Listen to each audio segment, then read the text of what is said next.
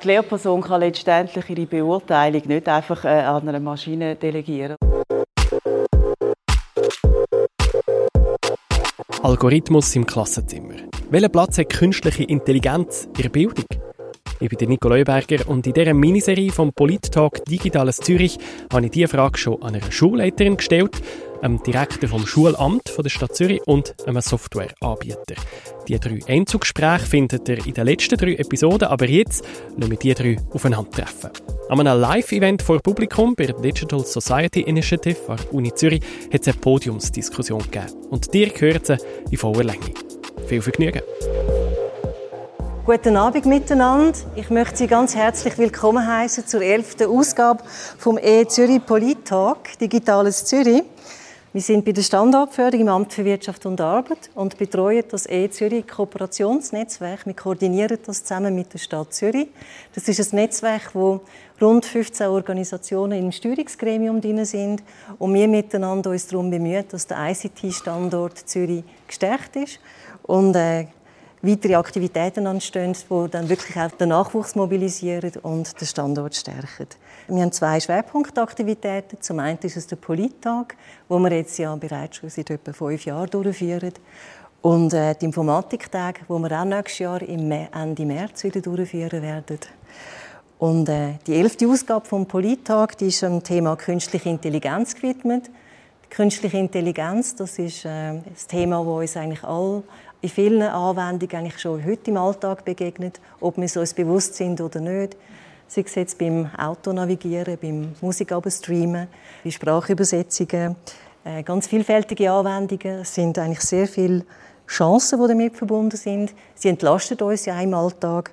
Aber es gibt sicher auch Fragen, die es rundum auch zu regeln und zu klären gibt sodass wir eigentlich mit der künstlichen Intelligenz sinnvoll und geschützt umgehen können und auch die Chancen nutzen, die sich bieten. Bildung ist sicher ein ganz wichtiger Bereich, wo die künstliche Intelligenz auch spielt.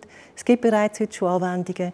Wir haben eine heute vor Ort mit dem Steve Hinze und seinem Team, wo sie schon mal anschauen haben können oder mal testen können. Er wird nachher auf dem Panel sein. Es freut mich sehr, dass wir ein spannendes Panel zusammenstellen können. Ähm, wir haben mit Nico Leuenberger einen Moderator, der jetzt neu einmal bei uns im Einsatz ist. Er hat im Vorfeld Interviews mit allen Beteiligten geführt. Und äh, die haben in dem Sinne eine Einstimmung geben auf das Thema.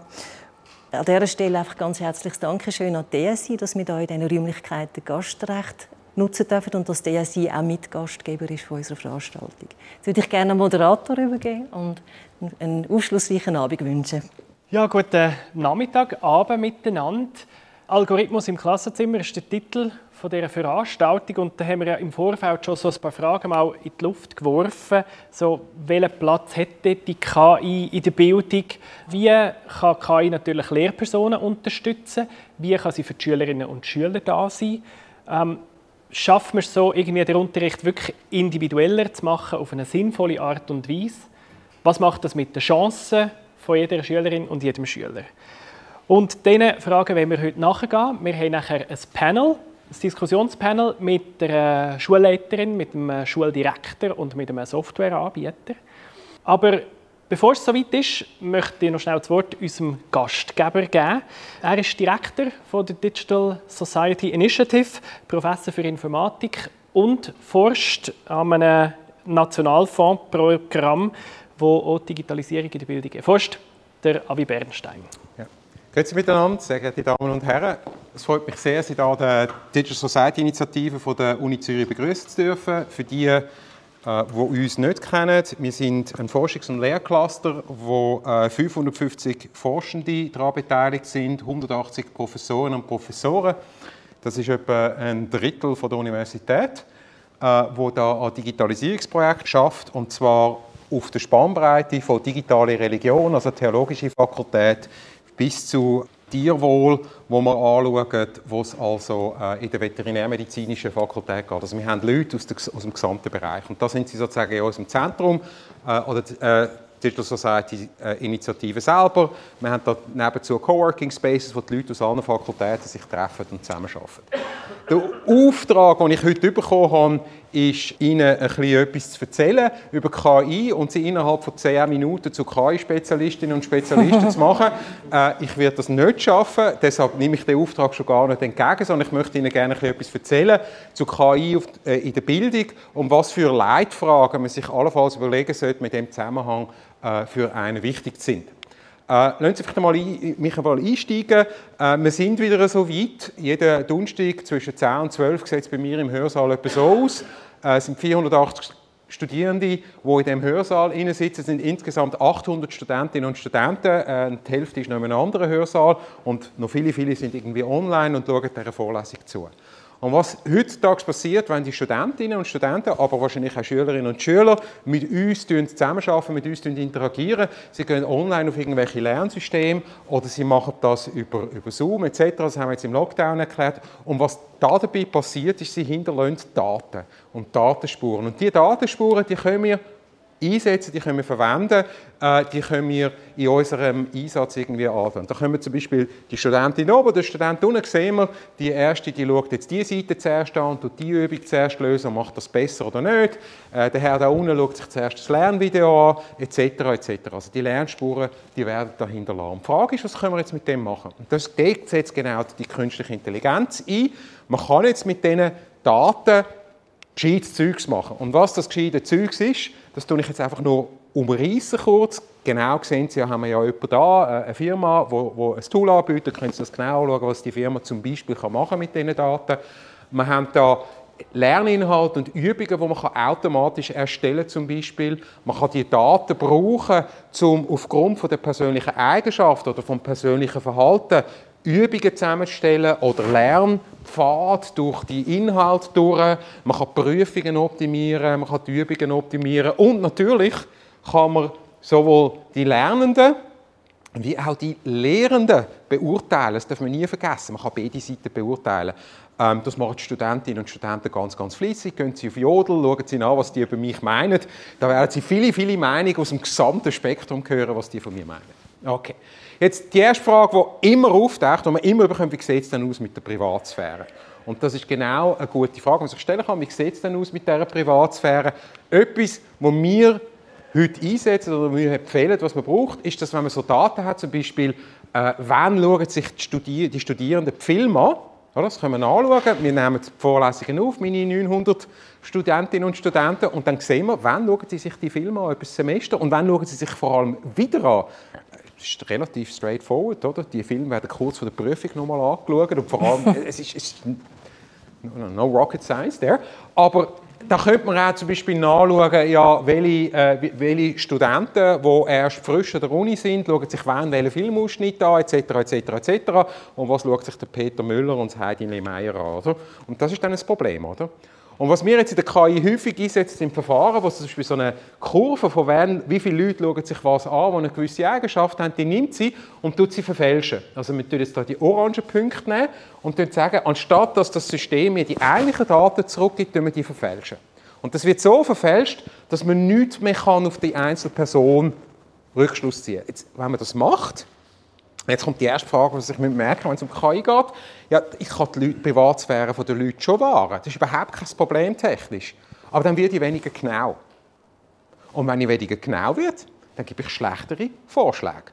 Und das ist jetzt die erste Abwägungsfrage, die Sie sich überlegen müssen, wenn ich eine KI einsetze, wie viel Privatsphäre bin ich bereit aufzugeben für Genauigkeit und wie viel Genauigkeit muss ich haben und muss dafür eine gewisse Privatsphäre aufgeben. Das ist die erste Frage, die Sie sich stellen müssen. Machen wir weiter.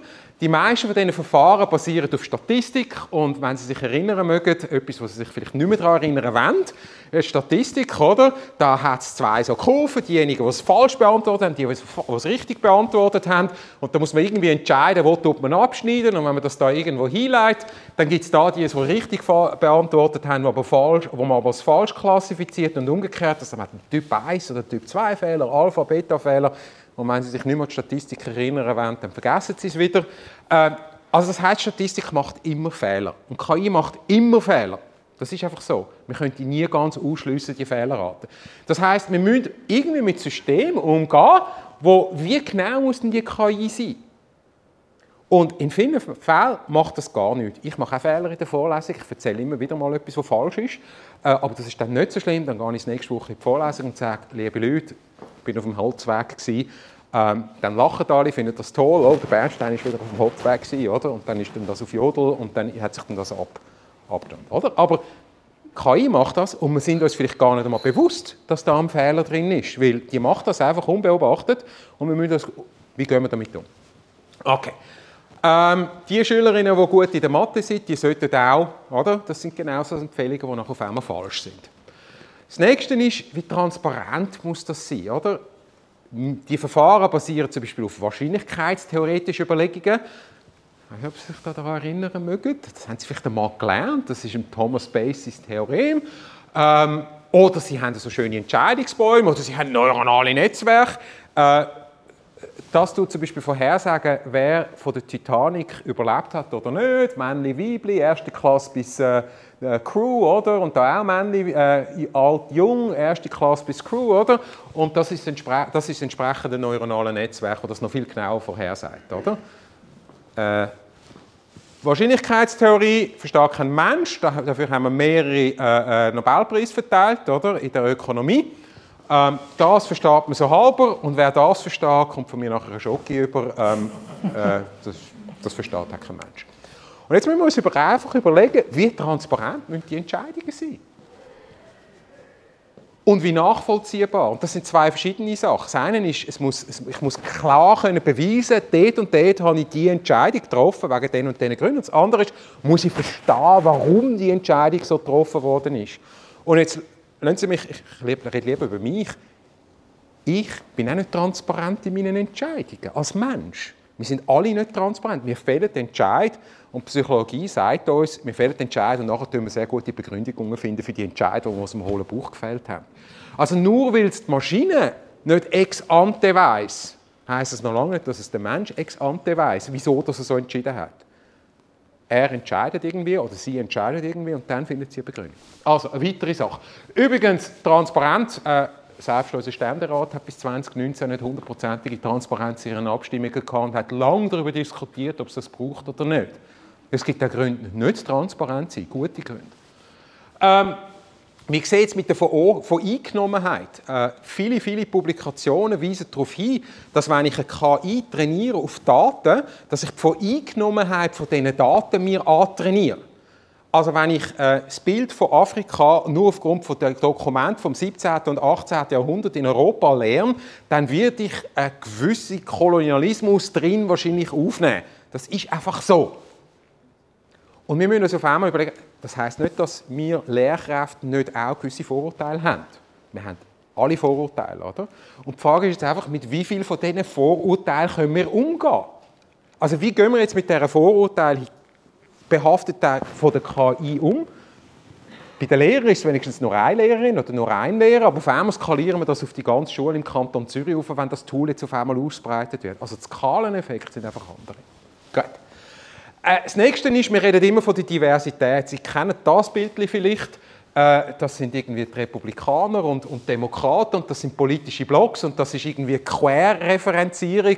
Und die finden zwar schon statt, aber sie finden viel weniger statt als Selbstbezogenheit. Oder? Das sind die Echokammern, die wir haben. Oder? Und deshalb sagen wir, Diversität ist gut. Diversität in der Schule ist auch gut und in der Lehre ist auch gut. Ähm, und gewisse Tools verstärken das, wenn sie ein normales Empfehlungssystem haben und das anwendet auf die Daten, dann sehen Sie da so eine schöne Verteilung. Das empfiehlt vor allem Linkszeugs und Rechtszeugs in der politischen Links-Rechts-Verteilung, aber es tut es nicht gut. Aber ich kann Ihnen sagen, in unserer Forschung haben wir ein Tool, das das abflächt, wo also schaut, dass Sie selbst in den amerikanischen Wahlen eine relativ ausgeglichene Verteilung haben. Aber wenn Sie das jetzt länger anschauen, werden Sie feststellen, wir tun die Leute in die Mitte treiben. Oder? Also die, die Extreme da ganz außen, die werden nicht empfohlen, wenn man, wenn man versucht, flach zu empfehlen. Ist das eine gute Diversität? Ist das eine schlechte Diversität? Das ist keine technische Entscheidung. Das ist eine Entscheidung, die die Gesellschaft muss fällen muss, welche Diversität eine gute Diversität ist. Also, nächste Frage, welche Art von Diversität ist erstrebenswert? Das sind übrigens News, die wir empfehlen von der ersten Trump-Wahl, also Trump-Clinton, oder? Und das zeigt Ihnen, wir können es schon aufflachen und die Echokammern aufbrechen. So, jetzt habe ich noch etwa 10 Sekunden, jetzt muss ich abschließen. Ähm, Ethikrichtlinien, die werden uns helfen, oder? Für das gibt es ja. Okay, also wenn ich so rhetorisch frage, dann nicht. Äh, Algorithm Watch ist ein Non-Profit, das in diesem Bereich äh, Forschung macht. Oder? Die haben einmal Ethikrichtlinien im Bereich von KI aufgelistet. Und da kann man schauen und man kann schauen und man kann schauen und man kann schauen und man kann schauen. Und das ist für etwa zwei Jahre. Ich würde jetzt behaupten, inzwischen sind es etwa dreimal so viele Ethikrichtlinien. Das hilft nicht. Okay, aber es gibt doch sicher ein gutes Gesetz dafür. Es gibt das Datenschutzgesetz, oder? Aber wenn man dann irgendein Gesetz im Zusammenhang mit KI, das gibt es nicht. Was es gibt, es gibt im Europarat etwas, nämlich was hat KI für einen Einfluss auf Menschenrechte und was muss man sich da überlegen. Er hat eine Expertengruppe etwas erarbeitet. Wir sind Mitglied vom Europarat, das ist nicht die EU, das, geht um das Menschenrecht, oder Europäische Menschenrechtsgerichtshof. Äh, das ist ein Vorschlag und die Mitgliederländer sind jetzt angehalten, die umzusetzen. Das ist 2019, Anfang 2019 ist das, ist das empfohlen worden. Äh, das ist ein Vorschlag von der EU. Die EU hat einen Vorschlag für eine umfassende KI-Gesetzgebung. Das kommt jetzt auf uns alle zu. Die ist massiv. Ich kann gerne eine Stunde darüber philosophieren, mache ich aber nicht. Aber die gilt in der Schweiz nicht. Wir sind nicht in der EU. Nein, stimmt nicht. 20 Prozent der Leute, die in der Schweiz wohnen, sind EU-Bürger und für die gilt es auch. Und man kann uns strafen für 20 Millionen oder 6 Prozent vom Umsatz, was auch immer grösser ist. Wie viel Umsatz hat der Kanton Zürich als Lerninstitution? Ich weiß nicht, ich weiß auch gar nicht, ob der Kanton Zürich kann oh, einklagen Okay, also, es ist unklar, wie die gesetzliche Situation liegt, außer es geht ganz klar um Datenschutz oder es geht ganz klar um etwas, was schon gesetzlich geregelt ist. Und was wir uns bei all dem überlegen ist das Erste, wie sieht es aus mit der Erkennbarkeit? Das müssen die Leute klar machen, da, geht's, da werden Entscheidungen getroffen von einer Maschine für dich und mit der Nachvollziehbarkeit. Es gibt Entscheidungen, die müssen nicht nachvollziehbar sein. Da kann ich einfach sagen, wenn es für wenn es für meine Studentinnen und Studenten am Schluss besser ist, wenn ich ihnen gewisse Lerneinheiten empfehle, muss ich ihnen nicht erklären, wie das neuronale Netzwerk funktioniert. Wenn es am Schluss für sie besser ist, unter dem Strich für alle, dann muss es vielleicht nicht erklärt werden. Das Zweite ist, wir müssen sicherstellen, dass man nicht diskriminiert.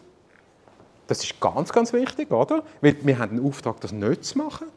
Das Dritte ist, wie gesagt, mit Manipulation. Ich muss schauen, dass die KI die Leute und die Meinungen der Leute nicht manipuliert.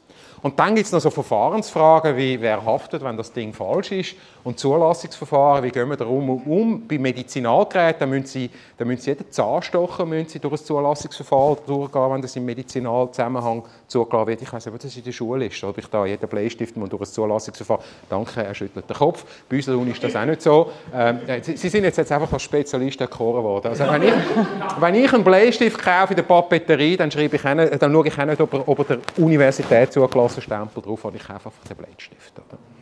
Und das sind Sachen, die wir uns fragen Und damit bin ich schon am Ende. Ich habe jetzt einfach die Fragen bei Ihnen lassen. Ich glaube, bei all dieser Diskussion muss man sich die Fragen stellen und überlegen. Und ich übergebe das Wort zurück an dich. Und an deinen Leiter.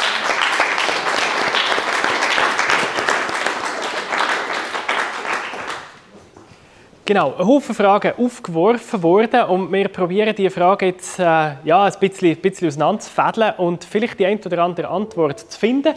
Mal schauen, ich möchte die Gäste vom heutigen Podium auf die Bühne bitten. Der Michael Anders, Moria Zürcher und der Steve Hinske.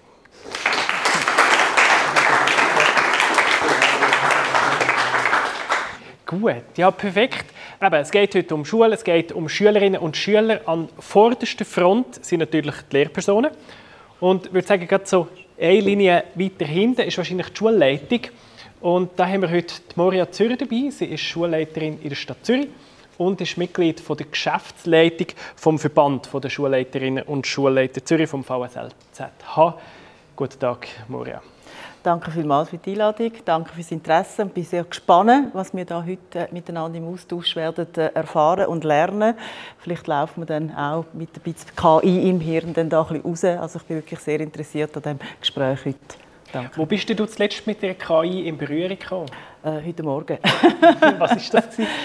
Also in dem Sinn äh, im, im, Klassenzimmer. Ich war heute Morgen auch im, äh, Unterricht unterwegs gewesen. Ich hab, bin im Gang und habe Schülerinnen und Schüler gesehen, die im Gang mit dem Laptop geschafft haben. Wir haben ja äh, neu jetzt ab der 5. Klasse in der Stadt Zürich haben alle Schülerinnen und Schüler ein eigenes Gerät, was eine Grundvoraussetzung ist, dass man überhaupt auch ein das Digitale reinkommt. Und das ist natürlich eine wichtige Voraussetzung. Also die technischen Rahmenbedingungen, die sind an der Schule wichtig, damit man überhaupt sich nachher eben auch mit dem Inhalt kann befassen kann. Und da haben wir in der Stadt Zürich eigentlich sehr gute äh, Voraussetzungen. Sehr gut. Ähm, die Voraussetzungen an der Stadt Zürich, da ist natürlich das Schulamt äh, nicht, ganz, äh, nicht ganz nebensächlich. In der Stadt Zürich gehen so viele Schülerinnen und Schüler in die Schule. Ich habe das auf der Website mal nachgeschaut. Ähm, musst mich korrigieren, wenn die Zahlen nicht stimmen. Es sind 8000 Kinder im Kindergarten, etwa 20.000 in der Primarschule, 6.000 Sek-Schüler und Sek-Schülerinnen. Dann 3600 Lehrpersonen, die halten so die Horde ein bisschen in Schach. Und dann sind noch die Eltern. Äh, ohne, ohne zu vernachlässigen. Oder? Ähm, für alle die ist das Schulamt von der Stadt Zürich verantwortlich und der Michael Anders ist der Direktor. Und Michael, ähm, du hast mir vorhin gesagt, du hast äh, Siri auf deinem iPhone. Was ist die letzte Frage, die du wissen wissen Ja, ich wollte testen, äh, gefragt, äh, ob er etwas herausfindet über die E Zürich. Ich habe gesagt, äh, hey Siri, sag mir etwas über E Zürich, Digital Talk. Und dann habe ich geschaut, ob sie etwas findet. Jetzt habe ich natürlich weitergeredet. Okay, das habe ich online zu etwas über Ihr Zürich Digital Talk gefunden. Schau mal. Ja, dann bringt sie die Webseite da von E Zürich. Also. Gut. So wie funktioniert doch das schon mal gar nicht schlecht. Sehr gut. Ähm, und dann natürlich eben Software ähm, braucht es und mit KI so ein bisschen spielen, das können wir alle. Mit KI wirklich programmieren, das können glaube ich die wenigsten von uns. Steve Hinske und seine äh, Company machen das. Du hast ein Lerntool, das heißt Smartest, die Firma ist Smartest Learning und du bist heute da bei uns. Und an dich habe ich nicht eine Frage, sondern einfach ein Bitte. Könntest du uns ganz einen kurzen Einblick geben? Ja, sehr gern. Also was wir machen, eigentlich in einem Satz gesagt, ist, man kann das Lehrmaterial nehmen, wir versuchen statisches Lehrmaterial in irgendwas Interaktives zu verwandeln. Und dafür nutzen, nutzen wir verschiedene Komponenten auf der Computer Vision Seite, um Inhalte zu extrahieren, auf der Natural Language Processing Seite, um Fragen zu generieren, Antwortmöglichkeiten zu generieren um so einer Lehrperson oder auch den Schülerinnen und Schülern die Möglichkeit zu geben, schnell irgendwie interaktive Quizzes über ihr eigenes Material erstellen zu können. Man muss dazu sagen, wir sind noch, noch ganz am Anfang von der Journey, also da ist noch einiges zu tun in dem Fall. Ja, ich glaube, die Grundidee vom Tool ist klar, oder? Ich kann Unterrichtsmaterial nehmen und daraus Übungen erstellen. Wieso das Tool? Also wie, wie bist du auf das gekommen? Wo hast du das Gefühl gehabt, das braucht es? Ja, ist noch ganz spannend. Ich glaube, das hat zwei Komponenten. Das eine ist, äh, zusammen mit meinem Mitgründer haben wir lange diskutiert, in welchem Bereich könnte man tatsächlich aktuelle Technologien im Bereich Machine Learning, Künstliche Intelligenz einsetzen im, im Bereich Education. Und wir sind von dem Szenario ursprünglich ausgegangen, das ging eigentlich darum, sich selbst auf eine Prüfung gut vorbereiten zu können. Ja, mein Mitgründer hat äh, zwei, zwei Kids im Teenageralter und da ging es wirklich darum, wenn ich das Szenario habe, ich nächste Woche äh, am Donnerstag oder so habe ich eine Prüfung, das sind die Kapitel, die ich lernen muss. Wie kann ich daraus die Übungen erstellen, dass ich weiß, ich bin vorbereitet auf den, auf den Inhalt. Und dann haben wir gesagt, da können wir was bauen, dass wir da wirklich die Inhalte ähm, in dieses Tool reingeben können und man bekommt relativ schnell interaktive Übungen. Das geht nicht komplett vollautomatisch, das haben wir dann auch gelernt. Das ist äh, ein bisschen technisch ein bisschen schwieriger als ursprünglich gedacht. Ja, aber äh, wir haben dann aber auch gemerkt, als wir das dann vorgestellt haben, dass die erste Version, den Prototypen an, an Schulen, wir hatten ein paar Pilotschulen, mit denen wir gearbeitet haben, haben wir da gemerkt, dass es halt auch für Lehrpersonen extrem interessant ist. Ja, Vorschläge zu machen für Fragen, Vorschläge zu machen für Übungen und es wirklich zu vereinfachen, interaktive Übungen zu einfach aus statischem Material zu kreieren. Ja, das Material, das kann PDF sein oder was auch immer, aber es ist immer statisch. Und die Frage war, kann man das nicht irgendwie in was Interaktives, auch leicht gamifiziert verwandeln? Das heißt, was wir im Bereich Künstliche Intelligenz nutzen, ist eigentlich unsichtbar, so ein bisschen im Hintergrund.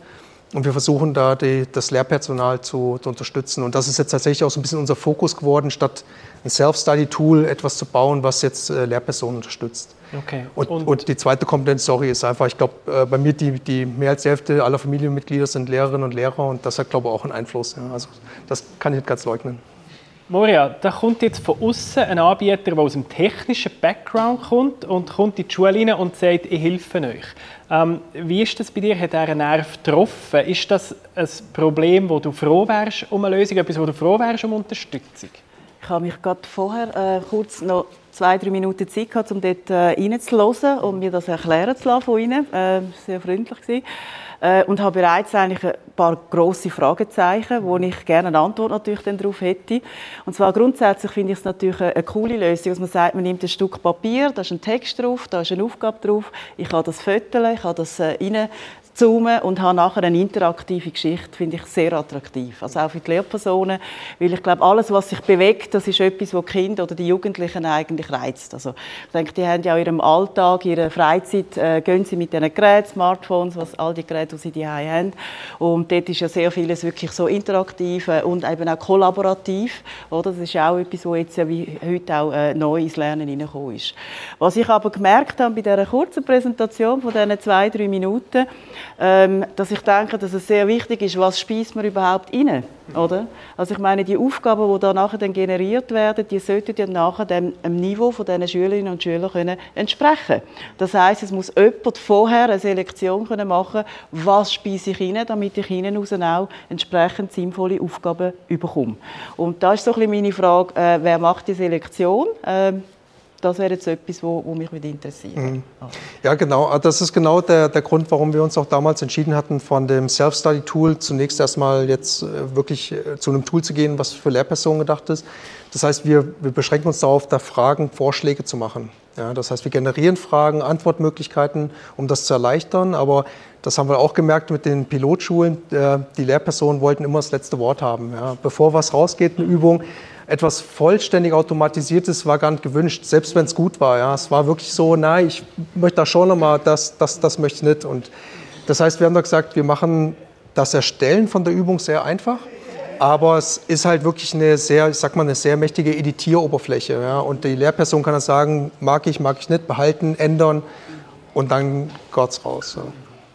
Wie ist jetzt das? Ähm angenommen, mal, das würde perfekt funktionieren, angenommen, es gäbe die Feedback von der, von der Schule, doch, das, das ähm, finden wir eine gute Sache. Wäre was wäre die Rolle vom Schulamt? Also würd, ihr das Schulamt und würde sagen, so etwas führen wir jetzt ein in der ganzen Stadt oder wie muss man sich die Abläufe vorstellen? Ja, Bildung ist natürlich in der Schweiz ein bisschen komplizierter. äh, die Lehrmittelzulassung die passiert natürlich äh, passiert natürlich über den Kanton und es gibt dann obligatorisch zugelassene, fakultativ zugelassene Lehrmittel und das geht eigentlich dann dort drin Und was man dann letztlich als Kommune oder wir jetzt als Stadt natürlich dann wie zusätzlich zu diesen Lehrmitteln ermöglichen, das ist letztlich dann immer eine, finanzielle Frage natürlich auch und eine Auswahl- und eine Prüfungsfrage. Ja. Ich will noch schnell etwas aufgreifen, ganz etwas Wichtiges, wenn ich darf, oder? Äh, du hast gesagt, äh, die Lehrer wollen gerne, Lehrpersonen wollen gerne das letzte Wort haben. Ich glaube, das ist eine grundsätzliche äh, KI-Thematik. Das ist eine Frage eigentlich, wie lange sind wir noch Herr? Und die Frage von Herr und Knecht und wann ist das, wechselt das plötzlich in der KI? Oder wann geben wir plötzlich die Autonomie und die Hoheit ab? Wir füttern das System, wir trainieren sie und wir wollen das letzte Wort haben. Oder? Und das ist natürlich ganz, überall eigentlich aus meiner Sicht ein ganz wichtiges Element. Mhm. Ich, ich glaube, das hatten wir ja vorhin auch in dem äh, Eingangsreferat, kam das auch ganz gut äh, zum Tragen. Und ich glaube, dieses, man kann das in so vier Schritten so ein bisschen sehen. Es fängt mit den Daten an, dann gibt es eine, eine Prediction-Komponente, wo ein, ein Vorschlag gemacht wird, wo jetzt in dem Fall das künstliche System sagt, okay, jetzt müssen wir nach links steuern oder nach rechts steuern oder es muss das passieren oder wie auch immer. Dann kommt aber der Judgment-Teil, da wo die Entscheidung getroffen wird. Und am Ende kommt dann die Action, die, wo das die Umsetzung ist. Ja, das sind so die vier Schritte.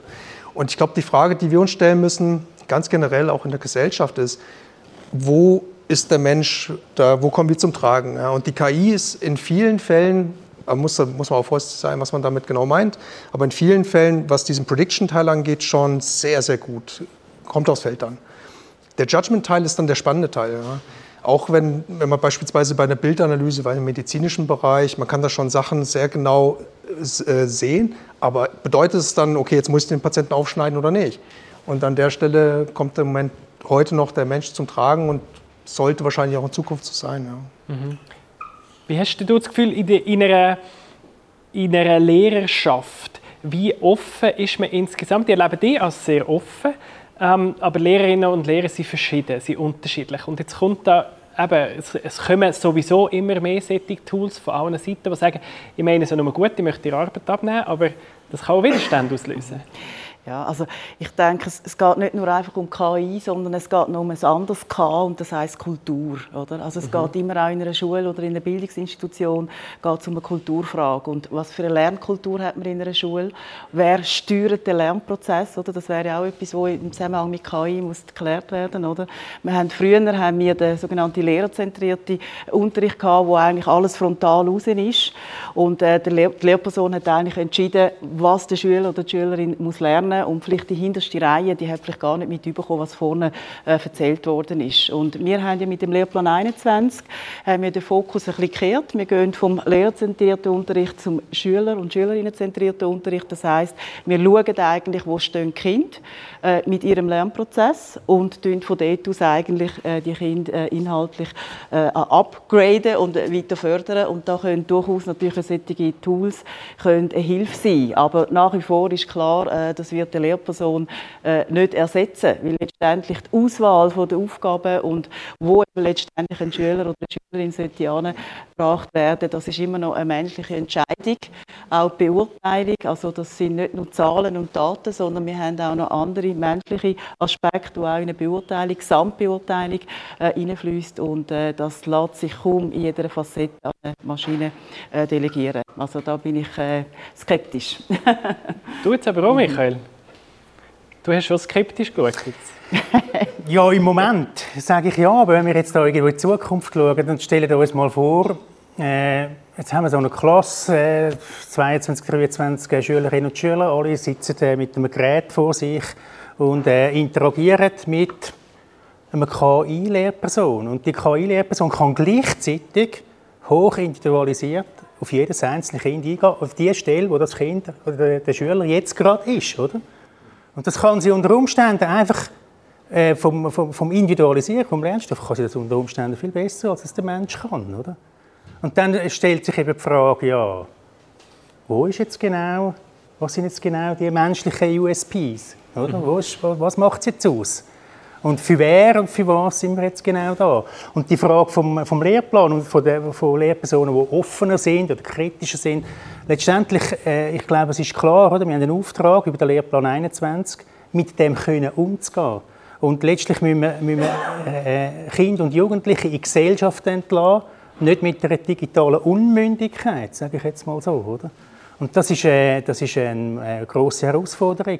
Und da muss man jetzt vorderst vorne mitstrampeln, aber man kann sich dem gar nicht entziehen. Das geht gar nicht, oder?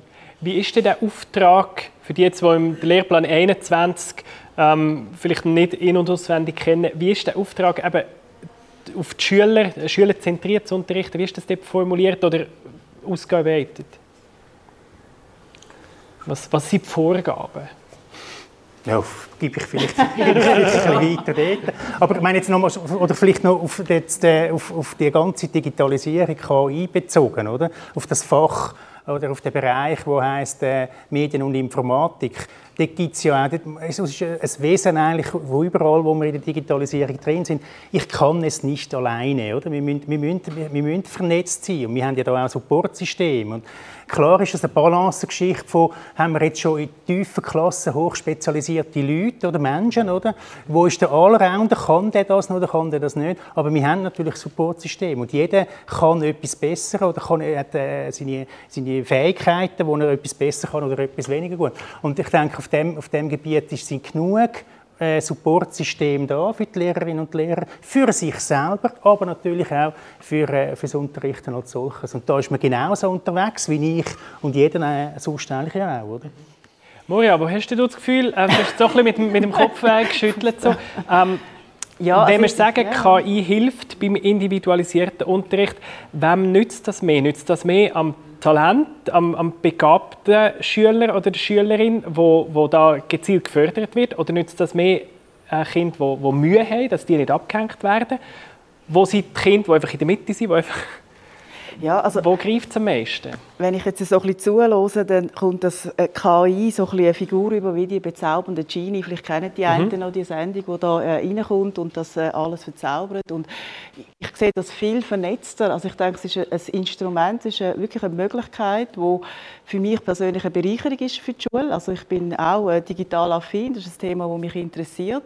Ich merke aber in der Umsetzung, in der konkreten, ich habe jetzt letzte Woche habe ich so eine ICT-Sitzung gehabt, ich habe jetzt eine neue Projektleitung übernommen bei uns im Schulhaus äh, im Bereich Medieninformatik und dann habe ich sechs Lehrpersonen äh, vor mir, die nebendran noch Schule geben und ein kleines Pensum. Also ich habe 540 Kids, die wir äh, beschulen. Und sind sechs Leute. Und die haben sechs äh, Lektionen jetzt, äh, wo sie zur Verfügung haben, um können mit diesen 540 Kids und diesen 50 Lehrpersonen irgendwie didaktische Impulse äh, können zu geben in der Schule. Oder? Und da gibt es bereits zwei äh, Probleme. Einerseits, äh, die gehen selber Schule, also das heißt, man müsste wie auch andere äh, Ressourcen allenfalls in der Transformation drin haben. Vielleicht in zehn Jahren sieht das anders aus. Aber im Moment haben wir in den Schulen Lehrpersonen, die zum Teil nicht so digital affin sind. Und auf der anderen Seite haben wir wirklich Leute, die auch Ausbildungen gemacht haben und wirklich total fit sind und fast schon ein bisschen in einen papierlosen Unterricht hineingehen. Also man hat wie so ein bisschen die beiden Extreme. Und in diesem ganzen Prozess, glaube ich, da braucht es sehr, sehr viel Weiterbildung, sehr viel Auseinandersetzung auch mit diesen Themen, weil wir sind extrem heterogen in der Lehrpersonenlandschaft unterwegs zu dem Thema. Das ist einfach eine Realität. Oder? Und ich glaube, da die Auseinandersetzung, die kulturelle Transformation in diesem Bereich, die ist jetzt zwar voll im Gang, aber wir sind da auch zum Teil noch am Anfang. Mhm. Mhm. Unterstützt du das aktiv und wie machst du das? Also ich denke, von der Führung her, das sage ich auch im Schulleiterverband, ich finde es ganz wichtig, dass auch Schulleitungen sich mit diesen Themen befassen. Also zum Beispiel eine Vorgabe, wo ich jetzt dran bin, um ein bisschen in die Richtung zu gehen, ist, dass man wie sagt, unsere ganze Kommunikation läuft über das Tool. Es gibt gar keine anderen Informationen über andere Wege, also muss ich dort hingehen. Also das heisst, man muss auch gewisse Impulse setzen, damit die Leute sich auch sich ein bisschen bewegen oder? Und da, glaube ich, haben die Schulleitungen in dem Sinne eine wichtige Aufgabe, auch eine Vorbildfunktion in, dem, in dieser Thematik drin. Ich denke, wenn eine Schulleitung sich gar nicht mit diesen Fragen auseinandersetzt, dann wird es vermutlich im, im, Schulhaus auch nicht so viel Bewegung geben. Mhm. Ja. Mhm. Steve, von der Software-Seite her, wo siehst du die Chancen für Individualisierung? Wo kann das, wo kann das am, am einfachsten oder am, am wirksamsten ansetzen? Glaube, das, das, Potenzial grundsätzlich ist massiv, also wirklich massiv. Das setzt aber voraus, man braucht auch die Daten. Also man braucht wirklich die Daten, die es ermöglichen, dann solche Entscheidungen in irgendeiner Form zu treffen oder auch dann entsprechende äh, Kurse oder so etwas anzubieten oder Lehrmodule, was auch immer es ist. Also, und das ist heute noch so ein bisschen der Krux, ähm, an die Daten zu kommen. Und da muss man auch dann schauen, diese Daten, wenn wir jetzt zum Beispiel auch mit unserer Lösung, wenn wir in die Schule gehen, dann die, die, Daten, die wir teilweise dafür bräuchten, sind nicht in dem System. Also die sind dann wieder in einem anderen System, die sind teilweise vielleicht noch nicht mal in einem System, sondern auch in den Köpfen von den, von den Personen oder auf Papier. Ähm, und ich glaube, da braucht es dann auch eine Vernetzung entsprechend. Das ist, äh, und das ist eine riesen Herausforderung, also nicht nur im, im Education-Umfeld, sondern auch in vielen Firmen, also wirklich den Zugriff auf die richtigen Daten zu haben. Und das ist, glaube ich, heute die, die größte, also eine der größten Herausforderungen. Was bräuchtest du für Daten? Das kommt darauf an, was man am Ende dann, was man damit machen möchte, was man lösen möchte. Aber wenn wir jetzt zum Beispiel um so, ähm, sagen wir mal, Recommendation System geht oder sowas, ja, also das heißt, ich jetzt, bin jetzt gerade in einem, einem, Modul dran und ich habe es gerade abgeschlossen und dann, um dann feststellen zu können, dass die Person vielleicht ähm, nochmal drei Module in einer ähnlichen Form bräuchte, einfach um den Inhalt zu repetieren oder sowas. Dafür müsste ich dann halt das Profil von der Person kennen oder von ähnlichen Personen. Und da dementsprechend muss man dann halt auf eine, eine Historie zurückgreifen können in irgendeiner Form, die es in den meisten Fällen so einfach nicht gibt. Und das baut sich jetzt erst auf. Allerdings ein, eine riesen Challenge, die wir auch sehen, auch wo wir jetzt ein bisschen über Status Quo gesprochen haben, ist immer, wenn es um künstliche Intelligenz geht, und wir sehen das auch, wenn wir dann in Schulen mit den Lehrpersonen sprechen, da sind ich glaube, was du gesagt hast, stimme ich zu, das, das geht weit auseinander. Einmal hat man Personen, die sind gefangen in ihrem Status quo ähm, teilweise so, das, das, das mache ich so und ich möchte gar nicht irgendwie neue Sachen ausprobieren. Das hat viel auch mit Angst zu tun, vielleicht dann irgendwann mal wegrationalisiert zu werden oder so, was ich überhaupt nicht glaube, was der Fall ist. Ähm, oder auf der anderen Seite dann auch teilweise überzogene Erwartungen an KI. Das muss man auch sagen. Ja. Das, da zeigt man etwas. Und bei uns ist es heute zum Beispiel so, dass ähm, bei, bei Grammatikfragen oder sowas, die, die sind dann so, zu, ich würde sagen, zu 95 Prozent sind die korrekt, weil sie manchen Fragen vielleicht eher 80, 85 Prozent. Und wir arbeiten daran, um das besser und besser und besser zu machen. Aber teilweise der, zeigt man es der Person und sagt, ja, aber nein, ich würde jetzt da 100 Prozent perfekte Fragen erwarten. Und da ist dann vielleicht auch teilweise noch nicht die, die Neugier stark genug oder die Geduld groß genug, um dann ja, ja. damit zu arbeiten. Oder das Vertrauen, dass sich das schnell genug entwickelt, dass es die zwei, drei Jahre... Ja, ja, genau. Aber ich, ich glaube, es hat viel mit, auch mit einer persönlichen Einstellung zu tun, ob man dann mitmachen möchte, ob man sich mit den neuen Technologien beschäftigen möchte. Und wir haben, sehen es leider auch, dass bei einigen Lehrpersonen es gehen dann schnell auch die, die Schotten dicht bei, bei digitalen Themen. Das ist leider so. Und eben das Thema Datenschutz hat vorher der Ali schon angetönt. Ähm, jetzt sammeln wir fleissig Daten. Eben gerade auch, äh, es gibt auch KI, die sagt, ähm, ja, eben, welcher Schüler ist wo, oder wo herausfindet, welcher Schüler ist wo stark, welche Schülerin ähm, soll wie unterstützt werden. Und sagen wir jetzt mal, das tut so eine Schulkarriere von einem Kind begleiten. Ich denke jetzt mal, wenn ich diese Daten würde verkaufen das wäre wahrscheinlich echt etwas wert. Man weiß sehr viel über die Kinder nachher. Ähm, wie geht man mit dem um, dass das, äh, ja, dass das in sicheren Händen bleibt? Ja, darum ist es wichtig, dass die ganzen Zulassungsverfahren sind ja eingangs auch erwähnt worden, oder? Dass, man de, dass die äh, sauber gemacht werden und dass man da halt nicht äh, jedes x-beliebige Tool im, äh, im Unterricht dann auch einsetzt. Oder? Das muss schon in dem Sinne auch gelabelt sein, dass das, äh, äh, das ist eine grosse Herausforderung natürlich in der Digitalisierung im Zusammenhang mit KI, ist eben wirklich die Verantwortung und wem gehören die Daten, oder? Und äh, man, man, muss letztendlich muss man viel Daten haben. Ich habe immer ein bisschen Mühe mit dem Begriff künstliche Intelligenz, weil es suggeriert äh, halt wirklich Intelligenz und eigentlich ist es ein lernenden Algorithmus und der lernt, was wir ihm eingeben und kann dann das eigentlich viel besser, weil er viel schneller über einen bestimmten äh, Auftrag, den er quasi hat, dann selber, selber lernt. Oder? Und wenn man jetzt da äh, das, so ein Lehrmittel äh, vielleicht auch über eine längere Zeit einsetzt, eben, dann hat man am Schluss äh, die ganze Lernbiografie, die Eigenheiten von, von einem heranwachsenden Menschen, oder? wo dann irgendwann einmal äh, erwachsen ist und selber über, den, über alles bestimmen kann, könnte man sagen, eben, wenn man über die Daten verfügt, dann muss man sich gar nicht mehr bewerben. Nicht Es ist einfach alles schon vorher klar. Und man kennt die ganze Biografie und kennt auch die Verhaltensweise, kennt auch Potenzial und alles. Oder? Und das ist natürlich aber ein Grund, wir haben es ja eingangs gehört, das ist wirklich eine Grundherausforderung, die man uns begleitet mit dem Thema und wo die Gesellschaft äh, muss lösen muss. Mit diesen Dilemma, die aufgezeigt wurden, sind mit diesen Fragestellungen ausgibt. Eben, es ist ein Zielkonflikt zum Teil, man kann nicht alles haben. Ja, das habe ich auch, das habe ich daheim auch. Ich überlege mir auch, soll ich jetzt die ganzen Sprachassistenten haben? Will ich jetzt das? Ja, will ich jetzt, dass der Fernseher permanent mitlosen und der Kühlschrank auch? Oder fühle ich mich jetzt da immer beobachtet? Und klar müssen die die Daten haben, damit sie irgendwie den Zürich-Dialekt gut lernen und besser verstehen. Und, und was passiert, ist immer auch eine Vertrauensfrage. Es ist letztlich immer auch eine Vertrauensfrage, oder? Wird das wirklich auch so eingehalten oder nicht? Und darum äh, vorher die Frage von, von Lehrpersonen. Wir sind jetzt vorher recht anwendungsorientiert aber im Lehrplan 21 geht es ja auch darum, und das hat ein bisschen mit der digitalen Mündigkeit zu tun, es geht ja auch darum, kritisch zu reflektieren über das, was passiert, oder? Und zu verstehen, was passiert eigentlich da. Und äh, was sind Chancen, aber was sind auch Risiken, den, den Reflexionsprozess auch äh, zu machen. Das ist natürlich etwas ganz Wichtiges. Mhm. Und überall, wo die Daten anfallen, ein anderes Thema, das vorher gefallen ist, ähm, ist das Thema Vorurteil. Äh, Moria, wie, was hast du das Gefühl, im Klassenzimmer jetzt eine Lehrperson, idealerweise kennt sie ihre Schülerinnen und Schüler sehr gut. Ähm, kann es sein, dass ein Algorithmus da noch besser kann werden kann, indem er das Kind vielleicht objektiver anschaut?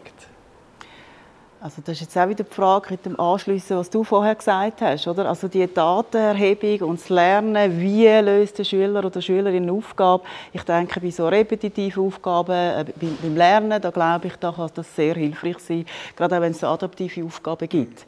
Aber ich finde, das ist nur ein Teil von Daten über, über einen Schüler oder ein Kind, oder? Und es gibt andere Daten, die erfasst KI nicht und die passieren aber auch im, im Schulzimmer. Oder?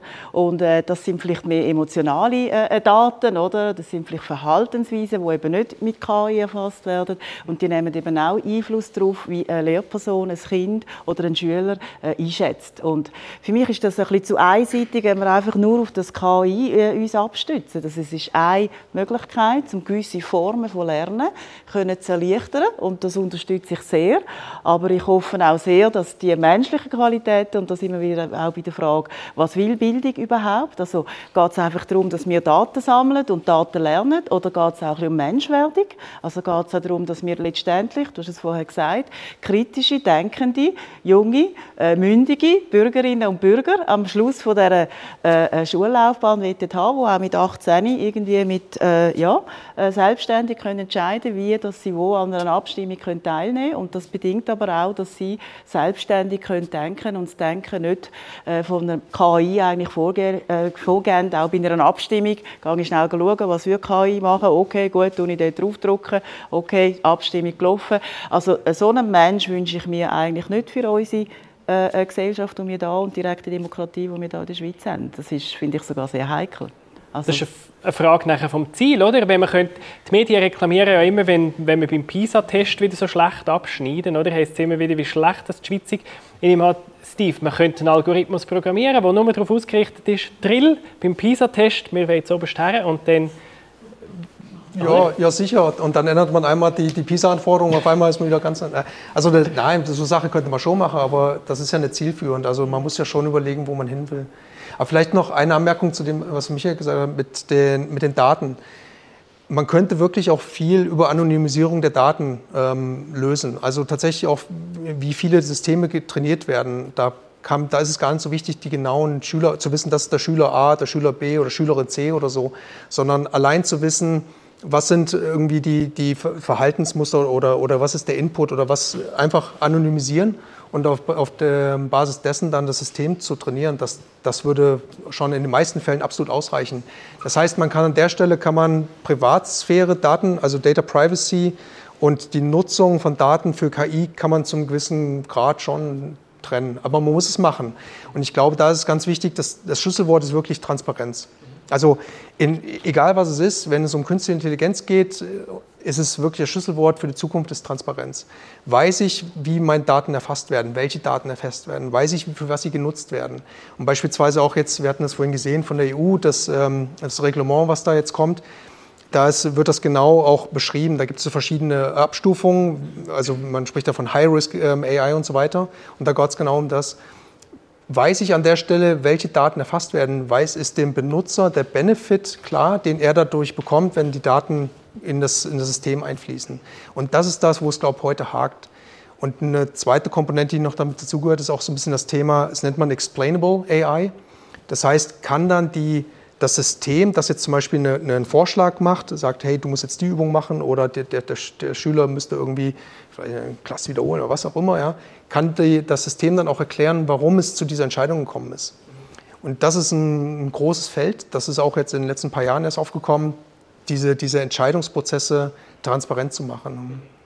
Wenn jetzt ein Schüler sitzen bleibt, Moria, ich glaube, ähm, das ist nicht einfach zum... Den Begriff habe ich schon lange nicht mehr gehört. Ja, also, wie, wie sagt man es? In dem Moment, als es... In dem Moment, als wie, wie sagt man das das, das gibt es nicht. Also sitzen bleiben, das ist, äh, das ist wie eine aus einer anderen Kultur, oder? aus einer anderen Lernkultur. Oder? Also das ist, äh, nein, es geht ja wiederum, jedes Kind können abzuholen. Ja. Oder? Und in dem Sinn bleibt gar niemand sitzen, sondern wir kommen alle weiter. Und die einen vielleicht ein bisschen schneller und ein bisschen anders. Aber sitzen in dem Sinn, äh, nein, hoffentlich nicht. Und KI hilft bei der Individualisierung, oder? Das einverstanden. Aber es gibt heikle, oder nicht heikle, es gibt Entscheid, wo eine Lehrperson heutzutage fällt und wo sie muss verteidigen muss, häufig vor allem den Eltern gegenüber, das hört man häufig. Hast du jetzt das Gefühl, ähm, wenn das eine Entscheidung ist, die mit Hilfe einer KI ist zustande gekommen, ist das für dich einfacher oder schwieriger, um das den Eltern zu erklären? Also ich glaube, die Lehrperson kann letztendlich ihre Beurteilung nicht einfach äh, an eine Maschine delegieren. Und für mich hat das sehr viel mit Vertrauen zu tun. Also wenn die Eltern Vertrauen haben in die Arbeit der Lehrperson, dann glaube ich, stellen sich so Fragen auch ein bisschen weniger.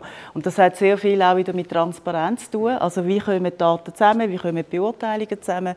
Ähm, ja, also das tut mich sehr wichtig. Oder? Und das Zweite ist, was man sicher muss sagen, bei, den, bei Tests kann ich mir vorstellen, oder, wenn es um, um äh, Normative äh, äh, Testungen gibt, glaube ich schon. Da kann sicher KI gewisse Entlastung bringen.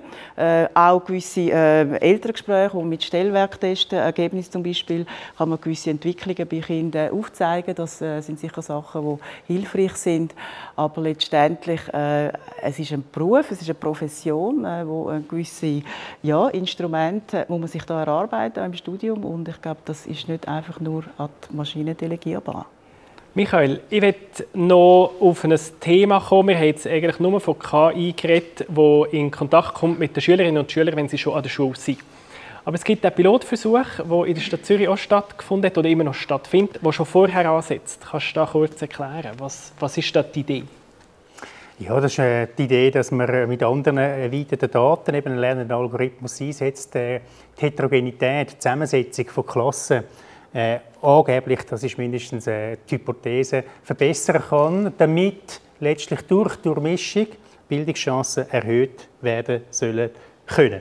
Und jetzt machen wir das ja eigentlich händisch. Also wir schauen jetzt äh, äh die Zuteilung, dass die Klassen ausgeglichen sind, dass es nicht zu keinen willkürlichen Entscheidungen kommt, dass es äh, äh mit den Schulwegen und so weiter klappt und so weiter. Und die, die äh, Studie und der, der Pilotversuch, der nimmt in Anspruch, dass er das besser kann. Oder?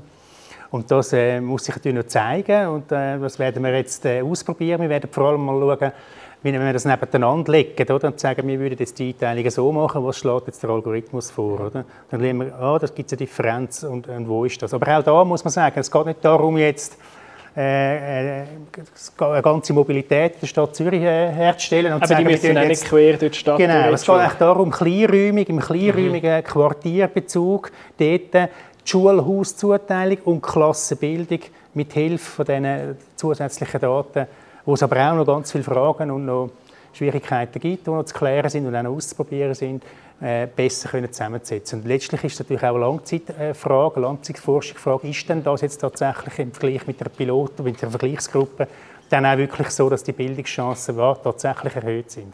Mhm. Eben, da gibt es ja schon Forschung, gibt es Untersuchungen, die sagen, äh, die Postleitzahl hat einen riesigen Einfluss. Die Postleitzahl von dem Ort, wo du geboren bist, hat einen wahnsinnig großen Einfluss auf deine beruflichen Erfolgschancen und, und schulische Erfolgschancen. Und das ist ja bitter eigentlich, die Erkenntnis. Ja, also die, äh, die, die, Autoren von dieser Studie und von diesem Projekt die, äh, sagen ja auch, dass äh, das, Bildungs-, das Schweizer Bildungssystem stärker als andere Bildungssysteme im Vergleich natürlich die soziale äh, und sozioökonomische Herkunft eher zementiert, als dass man sie irgendwie auftut. Oder? Und gegen das soll das letztlich auch äh, helfen, die, die, dieses Aufknacken oder, von Herkunft äh, zu ermöglichen. Und, äh, obwohl wir ja ein sehr durchlässiges Bildungssystem haben, oder, das doch noch irgendwo können zu verbessern. Mhm. Sehr gut.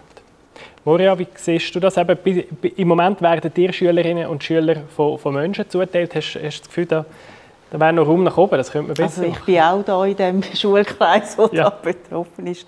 Also ich finde es eine, eine spannende äh, Geschichte. Also in dem Sinn, was mir einfach noch gefällt, ist, dass man wie sagt, man macht selber die Einteilung und vergleicht das. Das finde ich mal noch eine, eine gute Ausgangslage. Ähm, eine Frage, die ich einfach in dem Zusammenhang äh, mir gestellt habe, ist, äh, was das für soziale Auswirkungen hat, wenn Kinder aus ihrem sozialen Umfeld, wo sie ja sonst ja ihre Freunde, ihre Kollegen und so weiter haben, rausgenommen werden und in ein Quartier hineingehen, die Schule besuchen, wo sie keine Freunde im normalen Alltag haben. Das ist so die einzige Frage, die ich in dem Ganzen hinein habe. Was hat das für eine Auswirkung? Weil ich ja, wenn ich aushabe und heimgehe, dann habe ich meine Freunde im Quartier und spiele mit denen. Und wenn ich mit denen nicht mehr in die Schule gehe, dann äh, ist vielleicht auch die Vernetzung vielleicht nicht. Also das ist einfach eine Frage, die ich habe und ich denke, das, müssen wir, das bin ich gespannt, was, was das für Das wird berücksichtigt. Ja. Wie? Also, das finde ich noch wichtig. Ja, indem wir das eben, wie jetzt machen wir das ja auch so, oder? Wir schauen ja auch, schauen, dass wenn wir jetzt irgendwo eine Umteilung machen und es geht jetzt mit der Klasse nicht auf, oder? Dann tut man ja auch nicht irgendwo willkürlich, ich sage jetzt mal aus, einer, aus einem Häuserblock, drei Familien dort her und drei Familien da her, oder? Man muss ja auch dort äh, können sicherstellen, dass man dann irgendwo eine ganze Einheit letztlich nimmt. Das ist die Einheit, die in die Schule geht und dann kann man ja innerhalb von der Binnendifferenzierung, innerhalb von der Klassenbildung, kann man ja wie nochmal schauen, oder? Aber ich meine, die Frage ist wieder, oder? Es ist wieder eine grundsätzliche gesellschaftliche äh, Frage vom Vertrauen. Das ist äh, überall so. Steige ich lieber in ein Flugzeug rein, wo, äh, wo, äh, wo kein Pilot mehr hat, oder? Äh, oder steige ich lieber in, in, ein, in ein Flugzeug rein, wo vom Mensch gesteuert wird, oder? Von der Kombination von beidem. Das ist letztlich eine Frage, oder? Ich habe manchmal auch schon gedacht, das Navi, wo führt mich das an? Das kann jetzt aber nicht sein, oder? Ich kenne mich doch aus da, ich will das ganz anders fahren. Und das ist natürlich immer, immer so ein bisschen die Frage. Und, und zu der, ich würde noch gerne noch etwas sagen, oder? Zu, kann, wird die Lehrperson mal ersetzt, oder? Ich glaube auch nicht im Moment, oder? Weil, weil äh, KI noch nicht so weit ist, dass sie so breit und so umfassend kann sein, wie wir das Menschen sind, sondern sie kann das, was man sie damit beauftragt, das kann sie einfach um x-faches besser, oder? Wenn sie muss, wenn man Medizin schaut und sie muss dort etwas analysieren, wo man sie getrimmt hat drauf und trainiert hat, kann sie das viel besser und viel schneller. Aber eben nur das, oder? Und die Frage nachher von der ganzen total fremde Vernetzung und von sofort zu erfassen, das ist wieder eine andere Frage. Und das ist ja immer, oder? Das ist ja immer schon eine Frage gewesen. Technik ist immer so gewesen. Der Faustkeil hat auch etwas besser können als ich kann, oder? Und das, geht, das zieht sich durch bis, aber es ist letztlich das Ganze und das Umfassende. Da sind wir, glaube ich, noch nicht so weit, ob das KI dann mal so vernetzt ist, dass sie alle verschiedensten Bereiche und äh, Themen und Fakultäten irgendwie zusammenbringen kann. Und letztlich macht sie ja eigentlich nur das, was wir ihr letztlich beauftragt haben. Als kleine Abschlussrunde. Ähm, ich habe das Gefühl, alle drei von euch sind affin zu diesem Thema, die eine Faszination dafür. Mir nimmt jetzt Wunder, was sind eure nächsten Schritte? Also, ihr geht jetzt hey, ähm, was macht ihr als nächstes? Tut ihr euch noch tiefer einlesen? Tut ihr gerade schon einen Entscheid fällen? Tut ihr etwas ausprobieren? Was macht ihr als nächstes, Steve? Bugfixing. ja. Also ja, bei uns ist wirklich die, die, die, Lösung einfach weiterentwickeln. Ja. Und es gibt da so viel zu tun. Also ich hatte gesagt, wir sind da noch echt am Anfang. Also es funktioniert schon vieles recht gut, aber da, das Potenzial ist, ist, ist enorm. Und ähm, das ist das. Äh, ich glaube, konzeptionell, wir wissen schon, in welche Richtung es gehen soll, aber es hat so viele technische Herausforderungen und das, die Datenproblematik, die müssen wir angehen. Ähm, wir leisten auch viel Überzeugungsarbeit in, in, Schulen, wenn wir mit Lehrpersonen zusammenarbeiten. Wir suchen immer die Early Adopters, also die Personen, die auch irgendwie offen sind, wie ihr zum Beispiel, die sagen, hey, lass uns mal was ausprobieren. Ähm, da arbeiten wir auch viel. Und, und, das ist das, was uns jetzt, glaube ich, auch die nächsten Monate und wahrscheinlich auch Jahre begleiten wird. Ja. Moria, was passiert als nächstes Schulleitung? Oder im Verband der Schulleiterinnen und also Schulleiter? Ich würde gerne mal einen Video-Zoom-Termin mit dir abmachen um noch ein bisschen mehr zu hören. Ja, gerne. und zwar bin ich wirklich der Meinung, dass es ganz wichtig ist, dass auch wirklich die Schulleitungen sich mit dem Thema intensivst befassen müssen. Es ist wie ein Teil der Schulentwicklung ist digital. Oder? Und das kann man nicht einfach delegieren oder äh, negieren. Oder? Das wäre ganz äh, schlecht. Und darum äh, gerne mal ein Meeting, also ja, ein bisschen mehr wissen und äh, gerne auch da ein bisschen weiter dann auch erzählen, was es für Möglichkeiten gibt. Und vielleicht gibt es ja auch so ein bisschen Exchange im Sinne von, was sehen wir ein bisschen kritisch oder was hilft uns oder was hilft uns weniger. Mhm. Oder? Ich glaube, das wären auch so Punkte, die euch äh, könnten als Informationen, ja, als Daten äh, weiterbringen Genau. Das wäre super. Michael, was sind deine nächsten Schritte? Das Schulsystem ist mit Corona im Moment am Überhitzen, mhm. oder? Und es läuft wahnsinnig viel. Wir haben Projekt Bring Your Own Device, äh, Kids New Generation, das ist alles am Laufen. Was es jetzt braucht im Moment ist wirklich Digitalisierung zur Entlastung zu nutzen. Wir haben Medienbrüche noch und nöcher und die, die machen so viel äh, Reibungsverlust.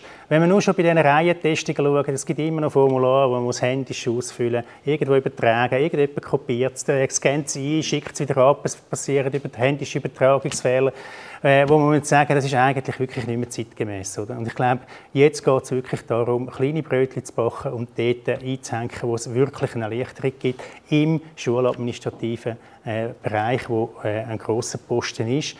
wo nicht so wahnsinnig direkt den Schülern zum, äh, zugute kommt, nur indirekt, indem sie eben Lehrpersonen haben, die sich auf den Unterricht konzentrieren können und sich nicht äh, aufhängen an diesen ganzen anderen Geschichten. Und das ist im Moment ein grosses Thema. Sehr gut. Merci vielmals. Danke. Gibt es Fragen aus dem Publikum? Etwas, was dir die drei Leute wollen, fragen, was ihr wollt wissen Die Fragen aus dem Publikum die haben wir vor Ort nicht aufnehmen darum tun sie einfach stellvertretend noch eine Stelle. Die erste Frage war, wenn es ja heute in der Schule sowieso schon computerunterstütztes Lernen gibt, was spricht eigentlich dagegen, um das einfach noch mit KI versorgen oder verbessern? Ja, sind wir dran, machen wir auch. Weil ich habe die Diskussion da jetzt eher so ein bisschen defensiv wahrgenommen, als gibt es sehr viel Zweifel. Mhm. Ich kann vielleicht sonst ergänzen. Also ich habe ja in dem äh, aktuellen Jahr habe ich die pädagogische ICT-Support-Ausbildung gemacht, genau aus dem Grund, dass ich wie von der Didaktik vom Unterricht her verstehen wie kann man das im Unterricht äh, einbringen, das, das ganze Digitale und auch das KI. Und es ist halt wirklich so, die Kultur, die Lernkultur an der Schule, das ist äh, einfach der, Ausgangspunkt, wo, wo einfach sehr zentral ist. Und je nachdem, wie die Personen halt offen sind gegenüber Veränderungen, äh, Neuerungen, äh, hat das eben auch einen Einfluss darauf, was letztendlich auch äh, innerhalb des Klassenzimmers umgesetzt wird. Und ich habe jetzt ein Projekt, das ich jetzt, äh, also ganz konkret, oder weil Sie jetzt da gefragt haben, ähm, ein Projekt, das jetzt eine Lehrperson umgesetzt hat, äh, wo ich zusammen geschafft habe, war das äh, Silbertablet. Die hat jede Woche am Mittwoch hat sie über den Mittag hat sie das sogenannte Silbertablet und eine andere Gruppe das Drive-In angeboten und da haben die Lehrpersonen relativ niederschwellig können dort eigentlich gewisse didaktische Inputs holen, die sie nachher dann umgesetzt haben. Weil oft ist es so, dass vielleicht Geräte da sind, aber das langt einfach nicht. Oder Programme sind da, Apps sind da. Aber dann ist ja wie so die Frage, wie setze ich das im Unterricht ein? Und wie kann ich mit dem umgehen? Und du hast vorher auch noch geredet von Ängsten, oder? Wir haben heute die Situation, dass zum Teil auch Kinder in Bezug auf Digitalität äh, fitter sind. Und das ist eine neue Situation. Es gibt Kinder, die kennen gewisse Apps, die vielleicht die Lehrperson nicht kennt. Und das ist ganz eine andere Form von Austausch und Zusammenarbeit mit Kindern und Jugendlichen, wo ich auch als Lehrperson in der, in der Lernhaltung wie wie auf eine andere Ebene muss gehen. Also das heißt, ich bin gleichzeitig im Bereich Digitalität bin ich Lehrende und Lernende zugleich. Und das ist eine neue Situation. Und vorher ist es so gewesen, dass eigentlich, ich sage jetzt mal vor 20 Jahren oder so, dass die Lehrperson ist die, die weiß. Die steht hier vorne, die weiß, um was es geht. Und in dem Thema, wo so vieles sich so schnell verändert, hat es eben auch Schüler, die wissen und vielleicht sogar noch besser wissen. Oder? Und dann ist wie so die Frage, wie kann man das vernetzen, das Lernen oder das Wissen, das die Kinder reinbringen, das Vorwissen, das die Kinder reinbringen und das, was der Auftrag ist, dass man da eine gute Basis hat und wenn man das kann nutzen das Potenzial, das die Kinder haben und die Lehrpersonen, die jetzt eben auf dem Weg sind, dann entstehen lässige Sachen. Aber das ist wirklich eine neue Lernsituation, auch für die Schulen und auch für die Lehrpersonen. Vielleicht auch noch, ich habe nicht so die Insights wie ihr jetzt, aber mein Eindruck ist, es hat auch viel mit Legacy zu tun. Also wirklich, was das System angeht, was Prozesse angeht, was Kulturen angeht. Und wir sehen jetzt zum Beispiel, wir kriegen vermehrt Anfragen aus dem Ausland, also von wirklich anderen Ländern, die nicht so weit sind wie jetzt zum Beispiel in, in der Schweiz oder in Westeuropa. Einfach weil diese Länder, die können damit so ein bisschen Leapfrogging, die können einen größeren Schritt nach vorne machen und haben vielleicht noch nicht so ein existierendes äh, Education System, wie wir es hier zum Beispiel haben. Hier funktioniert es und dann überlegt man manchmal auch, ja, muss das jetzt ändern oder, oder nicht. In anderen Ländern sieht das halt anders aus. Und da ist der Appetite sehr viel größer, um auch, sag mal, modernere, aggressivere Systeme einzusetzen. Ja, vielleicht auch noch eine Antwort. Ich, ist natürlich auch ein bisschen eine Flughöhe-Frage. Oder? Darum ist es wahrscheinlich jetzt auch so ein bisschen eher, sind die allgemeinen strategischen, kritischen Fragen jetzt von meiner Seite her auch schwerpunktmäßig auch ein bisschen behandelt worden. Aber es läuft natürlich sehr viel. Oder? Also es, gibt Lehrmittel, die schon adaptiv so unterwegs sind, äh, offizielle. Eben, ich habe es einleitend mal gesagt im äh, Podcast, das ist das, äh, das Didank, das adaptiv lernt, oder? Man aufs Kind eingeht. Das sind die Stellwerktests mit, äh, mit den Kindern, die kleinen äh, Roboter programmieren. Wir haben äh, einen Versuch, wo wir mit der PH haben, wo äh, Makerspaces, wo es auch darum geht, verschiedenste äh, digitale Programmierungen machen, schon mit den, mit den Kleinsten. Also da geht, ist einiges unterwegs. Aber umgekehrt habe ich, setze ich mich halt eben genau mit diesen ganzen Legacy-Fragen auseinander. Wir haben jetzt im Gemeinderat ist die Diskussion, äh, ist jetzt das richtig und ist jetzt das gut, dass man auf, äh, ist jetzt das ein Sparprojekt oder nicht? Und sollen wir jetzt äh, Bring Your Own Devices in, äh, in der Schule einsetzen und was bringt das genau? Und ist das nicht ein totaler Kontrollverlust? Oder? Wir wollen gerne Kontrolle haben,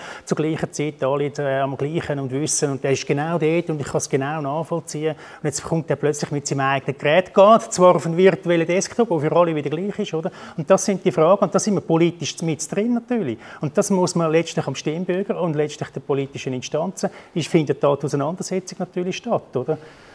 Mhm. Gerade noch zu dem Rollenwechsel. Früher war es wirklich so, dass der Lehrer alles gewusst hat. Und heute ist alles Wissen um. Man muss nicht mit Bibliothek gehen oder so und das mühsam suchen. Es ist eher so, dass zu viele Informationen um sind, die wir müssen filtern und die wichtigen Informationen raussuchen. Wenn das ja jetzt schon so ist, dann finde ich es noch schwierig, dass der Rollenwechsel offenbar gar noch nicht so stattgefunden hat und dass der immer noch zur Diskussion steht. Ja, also da sind wir wieder bei der Kulturfrage, oder? Also wir haben einerseits äh, die Situation, dass die Lehrperson didaktische Freiheiten hat, oder, was ihren Unterricht anbelangt. Und auf der anderen Seite wollen wir vielleicht in einem Schulhaus äh, eine digitale Kultur vielleicht auch aufbauen, digitale Transformation auch einleiten. Und das bedeutet, dass auf der Teamebene auch gewisse Prozesse müssen laufen Also die Auseinandersetzung, was heißt das jetzt konkret bei uns am Schulstandort?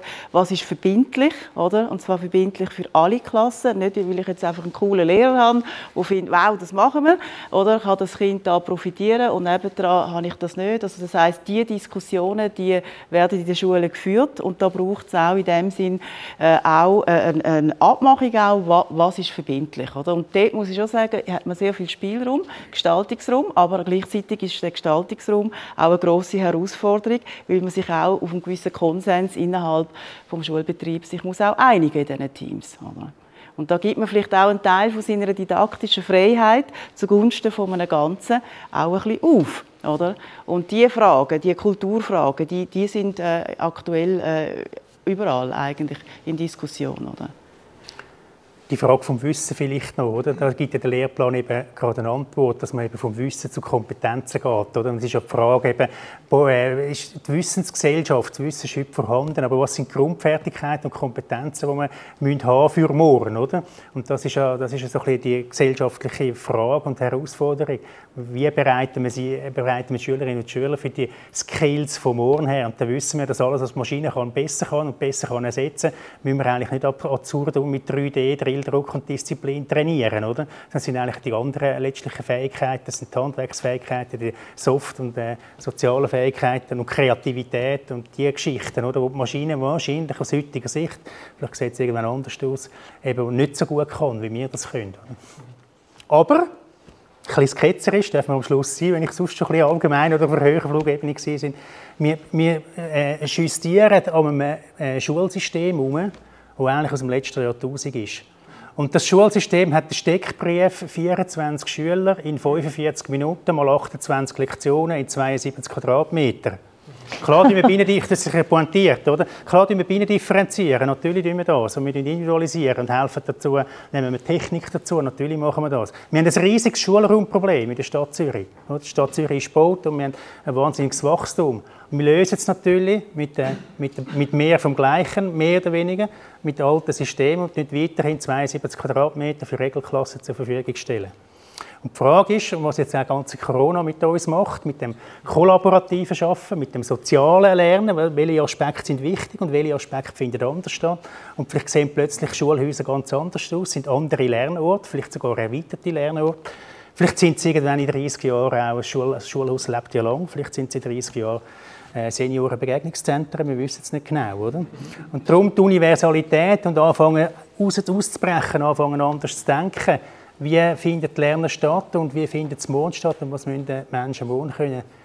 Da, da müssen wir daran denken, das können wir nicht von heute auf morgen umstellen. Jetzt müssen wir halt noch die 72 Quadratmeter pro Klasse zur Verfügung stellen. In einer Stadt, die gebaut ist und wo jedes Schulhaus unter Heimatschutz steht. Das war schon eine Frage. Beim Offline-Lernen haben wir uns ja eigentlich darauf geeinigt, dass die Schulen alles müssen zur Verfügung stellen müssen, was Kinder brauchen. Also Stift, Hefter, Bücher. Jetzt ist aber beim digitalen Lernen und bei KI ein paar Mal um Bring Your Own Device gegangen. Besteht da nicht Gefahr, dass man anstatt mit der KI Chancengleichheit schafft, dass man in der Schere noch weiter auftut, weil ein Großteil der Kinder gar keinen Zugang hat zu den Lehrmitteln, die sie bräuchten? Gutes Stichwort, der Zugang. Oder wir haben jetzt bei Corona festgestellt, das Problem war nicht, das nicht die Hardware. Auch natürlich, aber es war nicht primär das Problem, das Gerät. Das Problem war die Connectivity, die Verbindung. Ich sage, ich habe gerade letztens in einer Spezialkommission vom Gemeinderat gesagt, eigentlich wäre es ein Fortschritt, wenn die Stadt Zürich zu dem Thema würde sagen, haben Free Internet, oder? Weil äh, wenn, wir, wenn wir der Lockdown von heute auf morgen kommt, Verbindung haben. Ein Schulgerät, das für die Schule konfiguriert ist, daheim, auf ein, wo, wo gewisse Leute gar kein Netzwerk haben und die machen alles über das Handy, dann müssen sie einen Hotspot herstellen. Die Geschichte, die wir heute auch haben, oder? Mhm. Das, ist, das, sind, das sind Themen und darum sagen wir Bring Your Own Device, mindestens für eine Mittelstufe, ältere Sekundarstufe. Heute ist das Gerät schon noch wichtig, aber es ist eigentlich nur der Schlüssel in, in, in die Plattform, in die Netzwelt hineinkommen, oder? Und äh, das ist nicht mehr das Hauptproblem. Und die, Geräte, äh, die, die, Kinder bringen ja die Geräte letztlich auch mit. Klar, man kann nicht alles auf dem Mäusekino machen, das ist schon klar, oder? Und da gibt's natürlich, da haben wir ja auch. Es ist ja nicht so, dass wir da, wir stellen, gerade in der Stadt Zürich stellen wir sehr viel zur Verfügung. Sind auch noch dran. Aber ich glaube, ich glaube, an diese Sachen müssen wir denken, oder? Wir sind uns ja jetzt alle einig, die Schulen werden sich in Zukunft verändern, aber mir würde noch wundern, was ist die Rolle der Lehrerinnen und Lehrer in dieser Zukunft und was die Rolle der Schülerinnen und Schüler? Und zu diesen 72 Quadratmetern noch, also wir müssen uns ja jetzt auch überlegen, wie das Schule für die Zukunft aussieht. Gibt es da Visionen oder was stellt ihr euch da vor? Weißt du nicht, die gleich haben? Nein, ich denke, etwas ganz, wichtig, etwas ganz Wichtiges haben Sie gesagt. Und das ist eben zu der Frage von der, vom, vom äh, Realen, oder? von diesen 72 Quadratmetern. Das ist ein, ein grosses Thema, oder? wie virtuell und wie real. Und was ist wichtig und was kommt in welcher Reihenfolge. Oder? Und ich sage, ich erzähle das gerne immer wieder. Oder? Ich habe, ich habe, äh, gibt Viert- und Fünftklässler, die heute äh, in den Wald gehen und sagen, zieh heran, das ist jetzt das wirklich, ist jetzt das wirklich ein richtiger Wald? Die sind noch nie im Wald gewesen, oder? Oder es gibt Kinder, die haben Mühe, an der Remistraße zu stehen, am Fußgängerstreifen und können einschätzen, lange es mir noch über den, über den Fußgängerstreifen rein? Wie schnell kommt das Auto, oder?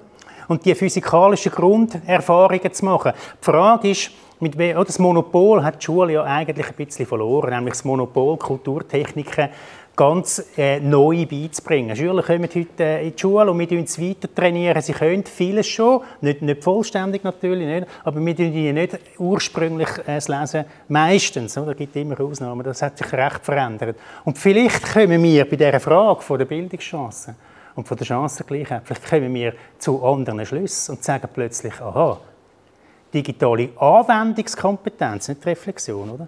Die Anwendungskompetenzen sind vielleicht schon recht vorgeschrieben. Die Wahrnehmung zwischen visueller Wahrnehmung und feinmotorischer Umsetzung ist wahnsinnig trainiert. Aber wenn ich jemandem ein stehendes Schwarz-Weiß-Bild herlege, kann er es fast nicht mehr auflösen, weil der Reiz so arm ist, oder?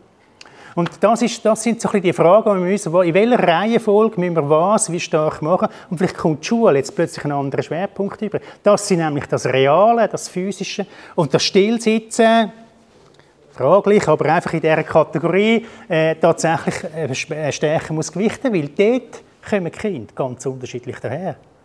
Und beim Digitalen vielleicht zunehmend weniger, oder? Ist eine These, ich stelle sie einfach mal so in den Raum, oder?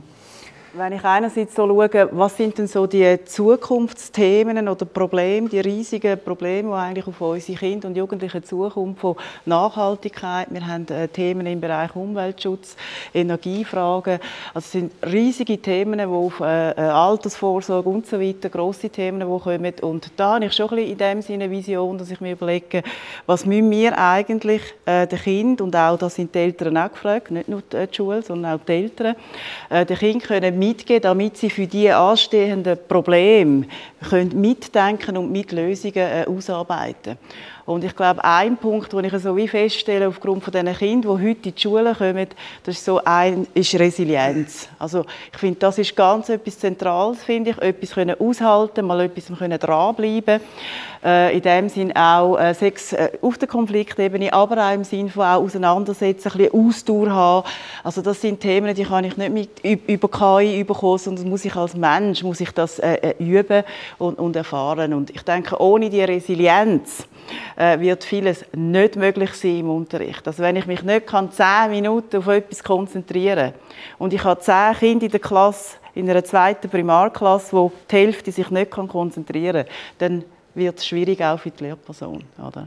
Und ich glaube, das sind ganz grundlegende äh, äh Kompetenzen, äh, wo die Kinder müssen eintrainieren. Und das müssen sie früh eintrainieren und am liebsten schon vor dem Eintritt in den Kindergarten. Das geht im Bereich Frühförderung rein, wo die Kinder auch diese Kompetenzen ein bisschen mitbringen Und da sehe ich einen grossen Bedarf. Das gehört für mich auch in eine Vision hinein. Wie kann man Kind im Vorschulalter schon abholen, damit sie wirklich mit gutem äh, Boden, schön bödelt, eigentlich in den Kindergarten kommen, damit wir nachher auf dem weiter aufbauen können.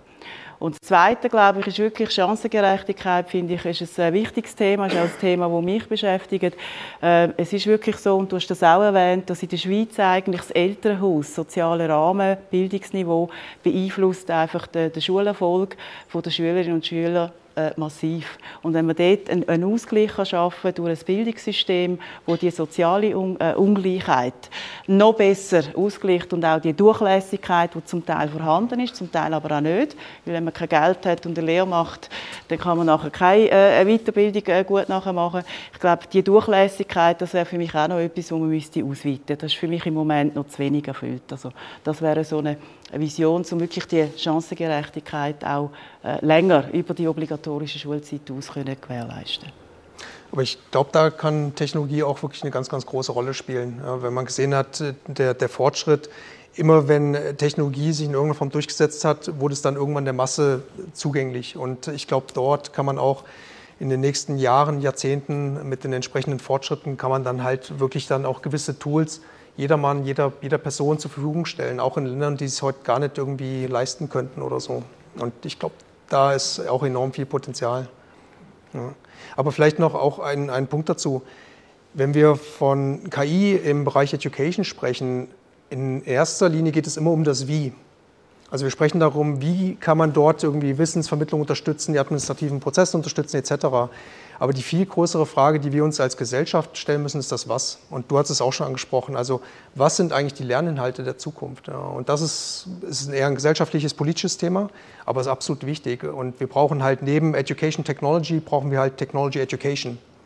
Und das wird ein ganz, ganz zentrales äh, Thema der, der nächsten Jahre, Jahrzehnte sein.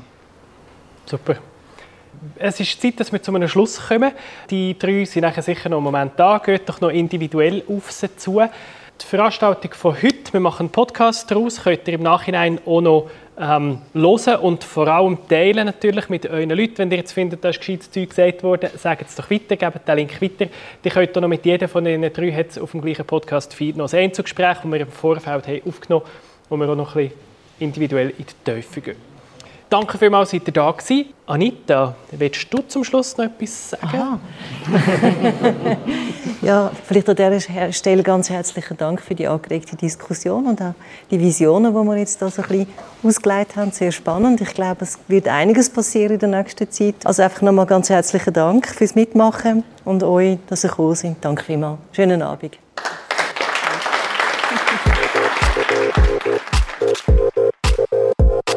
Das ist Algorithmus im Klassenzimmer.